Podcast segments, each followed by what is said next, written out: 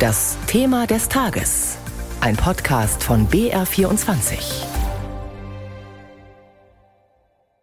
Die US-Airbase in Rammstein stand heute ganz im Zeichen der Ukraine. Das ukrainische Volk schaut auf uns, die russische Regierung schaut auf uns und die Geschichte schaut auf uns. Mit diesen eindringlichen Worten hat US-Verteidigungsminister Austin am Vormittag das Treffen der Ukraine-Kontaktgruppe in Rammstein eröffnet. Dort ging es vor allem um die Frage, ob die westlichen Verbündeten Kampfpanzer liefern werden. Diese Frage wurde allerdings nicht beantwortet, auch nicht am Ende des Treffens.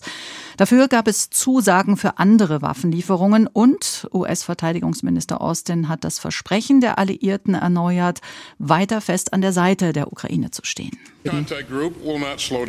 Diese Kontaktgruppe wird also nicht nachlassen. Wir werden weiterhin darauf bestehen, zu helfen. Und ich bin sicher, dass die Partner der Ukraine weltweit entschlossen sind, sich hier anzuschließen. Die USA ist weiterhin entschlossen, diese, diese Anstrengungen anzuführen. Und heute Morgen habe ich eine weitere Militärhilfe angekündigt, um die Situation in der Ukraine zu unterstützen. Diese 2,5 Milliarden US-Dollar sind das größte Paket bisher. Es hilft, die aktuelle Situation anzugehen. Und äh, wir liefern hier unter anderem Avenger Luftabwehrsysteme. Aber eben keine Kampfpanzer. Zuvor hatte sich bereits Boris Pistorius zum Thema Leopardpanzer geäußert, der Mann, der erst seit einem Tag Bundesverteidigungsminister ist. Wir können alle heute noch nicht sagen, wann äh, eine Entscheidung und wie die Entscheidung aussehen wird zu Leopardpanzern. Ich jedenfalls nicht. Sie wissen warum. Ich habe aber in meinem beruflichen Leben eine Erfahrung gemacht. Wenn man nicht weiß, wann eine Entscheidung kommt und wie sie aussieht, sollte man versuchen, vor der Lage zu sein. Und vor der Lage zu sein heißt für mich, ich möchte dann, wenn eine Entscheidung fällt, ob in einer Woche oder in zwei oder in einem Tag, gerne in der Lage sein, auch schnell handeln zu können. Deswegen habe ich heute Morgen meinem Haus den Auftrag erteilt, eine Prüfung vorzunehmen über die Bestände von Leopard-Panzern der verschiedenen Typen, sowohl in unseren eigenen Streitkräften als auch äh, bei der Industrie. Hier geht es also um Verfügbarkeit der Leopardpanzer und um die konkrete Stückzahl. Tim Aßmann ist mir live zugeschaltet. Er ist verteidigungspolitischer Experte hier im BR. Tim, nun werden also die Leopardbestände offiziell geprüft. Warum sollte man sich die Mühe machen, wenn man gar keine Leoparden liefern will?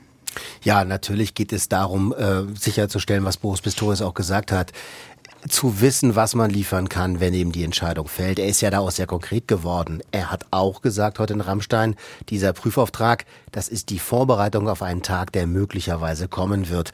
Ja, er hat möglicherweise gesagt und nicht wahrscheinlich, aber die Debatte ist nicht vorbei. Das ist auch deutlich geworden, als Lord Austin, der US-Verteidigungsminister, sich in Rammstein geäußert hat. Er ist ja auch dort konkret gefragt worden, mit Blick auf die Leopard 2-Frage, ob Deutschland hier jetzt eine Führungsrolle übernehme bei der Unterstützung der Ukraine. Und der US-Verteidigungsminister hat gesagt, ja, wir können aber alle mehr tun. Das kann man natürlich auch so interpretieren, dass eben auch die USA hier noch Bewegung erwarten in der Frage, ob Deutschland entweder selbst Leopard 2 in die Ukraine liefert oder aber anderen Staaten, die diesen Panzer haben, verwenden, grünes Licht dafür gibt.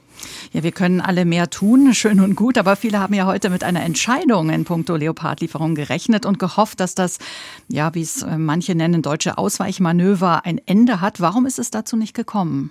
Ja, ganz offensichtlich überwiegen hier die Bedenken, nicht nur in Berlin, ähm, Bedenken, die eben einer schnellen Entscheidung jetzt oder einer schnellen Entscheidung aus Berliner Sicht entgegenstanden. Aber diese Bedenken gibt es eben scheinbar nicht nur in der Bundesregierung. Das war ja dem Bundesverteidigungsminister auch in Rammstein wichtig zu betonen, dass eben es kein einheitliches Meinungsbild gebe innerhalb der Ukraine-Kontaktgruppe, innerhalb der Staaten, die eben für eine Leopardlieferung in Frage kämen. Kein einheitliches Meinungsbild dazu, das zu tun. Also nicht nur Deutschland hier auf der Bremse stehe, das hat Pistorius unterstrichen.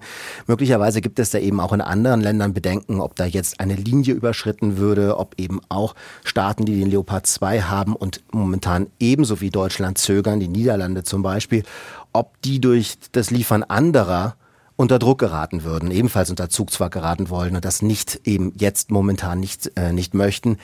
Also da wird weiter überlegt werden müssen. Es wird auch weiter sicherlich der Druck auf Deutschland nicht nachlassen. Denn, ähm, das muss man im Hintergrund wissen, die Ukraine muss ihre Panzertruppe umstellen auf ein westliches System. Das ist zwingend nötig, weil man momentan in der ukrainischen Armee eben Panzer aus russischer oder ehemals sowjetischer Produktion einsetzt und für die wird man künftig keine Munition mehr bekommen, keine Ersatzteile mehr bekommen. Man braucht also einen Panzer aus dem Westen und der Leopard 2 drängt sich eben auf, weil er besonders verbreitet ist im Vergleich zu anderen Modellen und deswegen wird dieser Druck nicht nachlassen.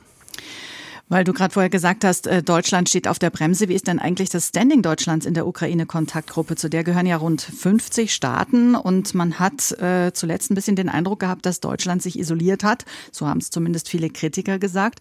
Aber dem ist offenbar doch nicht so, oder? Ja, wir wissen das natürlich genau, nicht genau. Wir müssen hier auf die Aussagen des Bundesverteidigungsministers vertrauen, der am zweiten Tag im Amt eben gesagt hat, nein, es gibt eben dieses einheitliche Meinungsbild äh, nach dem Motto, alle wollen es nur Deutschland nicht. Das gibt es nicht, sondern es gibt auch andere, die Bedenken haben. Aber genauer ist er da nicht geworden. Viel mehr wissen wir darüber nicht. Aber natürlich äh, gibt es eben auch Staaten, die, und das ist auch jetzt wieder deutlich geworden, sich hier eben tatsächlich eine andere Haltung Deutschlands wünschen, sich auch wünschen, dass Deutschland da vorangeht. Zur Erinnerung, die Polen würden gerne Leopard 2 Panzer liefern, haben das nochmal unterstrichen. Ähm, andere Länder wie zum Beispiel Finnland wären aufgeschlossen. Auch Dänemark wird da immer wieder genannt, auch Kanada oder Norwegen. Aber Deutschland muss nicht nur zustimmen, Deutschland ist dann auch in der Folge wichtig, denn es wird Ersatzteile brauchen, es wird Munition brauchen. Diese Panzer müssen quasi dann ja immer wieder einsatzfähig gehalten werden. Die Länder, die abgegeben haben wollen, neue Bestände, die würden wieder aus Deutschland kommen. Das heißt, Deutschland kommt hier nicht aus dieser Rolle heraus, muss sich da eindeutig positionieren und wird weiter von denen ähm, stark kritisiert werden, die eben gerne jetzt schon liefern möchten. Weil du die Munition gerade angesprochen hast, der Bundesverteidigungsminister hat ja gesagt, dass in Kürze Waffen und Munition im Wert von einer Milliarde Euro geliefert werden sollen. Weißt du, was da genau drin ist in diesem Frühjahrspaket, wie es der Verteidigungsminister genannt hat? Nein, ich kenne da auch nicht alle Einzelheiten, aber natürlich kann man, wenn man auf dieses Paket guckt, ganz klar Rückschlüsse ziehen. Also unter anderem sollen neue Lenkflugkörper für das System Iris-T, das ist ein Luftabwehrsystem, geliefert werden. Unter anderem sollen ja auch weitere Gepard-Panzer äh, in die Ukraine Ukraine verlegt werden. Das sind Flugabwehrpanzer, da sind schon welche und auch die brauchen viel Munition. Das war ja immer wieder Thema, dass es dort hakt, weil die Schweiz diese Munition zum Teil eben herstellt und sich hier der Neutralität verpflichtet war. Also es wird Munition sein für die Systeme, die da bereits drin sind äh, in der Ukraine, die dort eingesetzt werden. Stichwort zum Beispiel auch die Panzerhaubitze 2000 aus Bundeswehrbeständen. Das alles ist jetzt Teil dieses Pakets von einer Milliarde Euro jetzt, was dann insgesamt den deutschen äh, Beitrag für die Ukraine, den militärischen Beitrag auf 3,3 Milliarden Euro erhöht. Ja, abschließend die Frage an dich, Tim. Wie schätzt du das ein? Wird es am Ende doch so sein, dass deutsche Leopardpanzer für die ukrainische Verteidigung eingesetzt werden?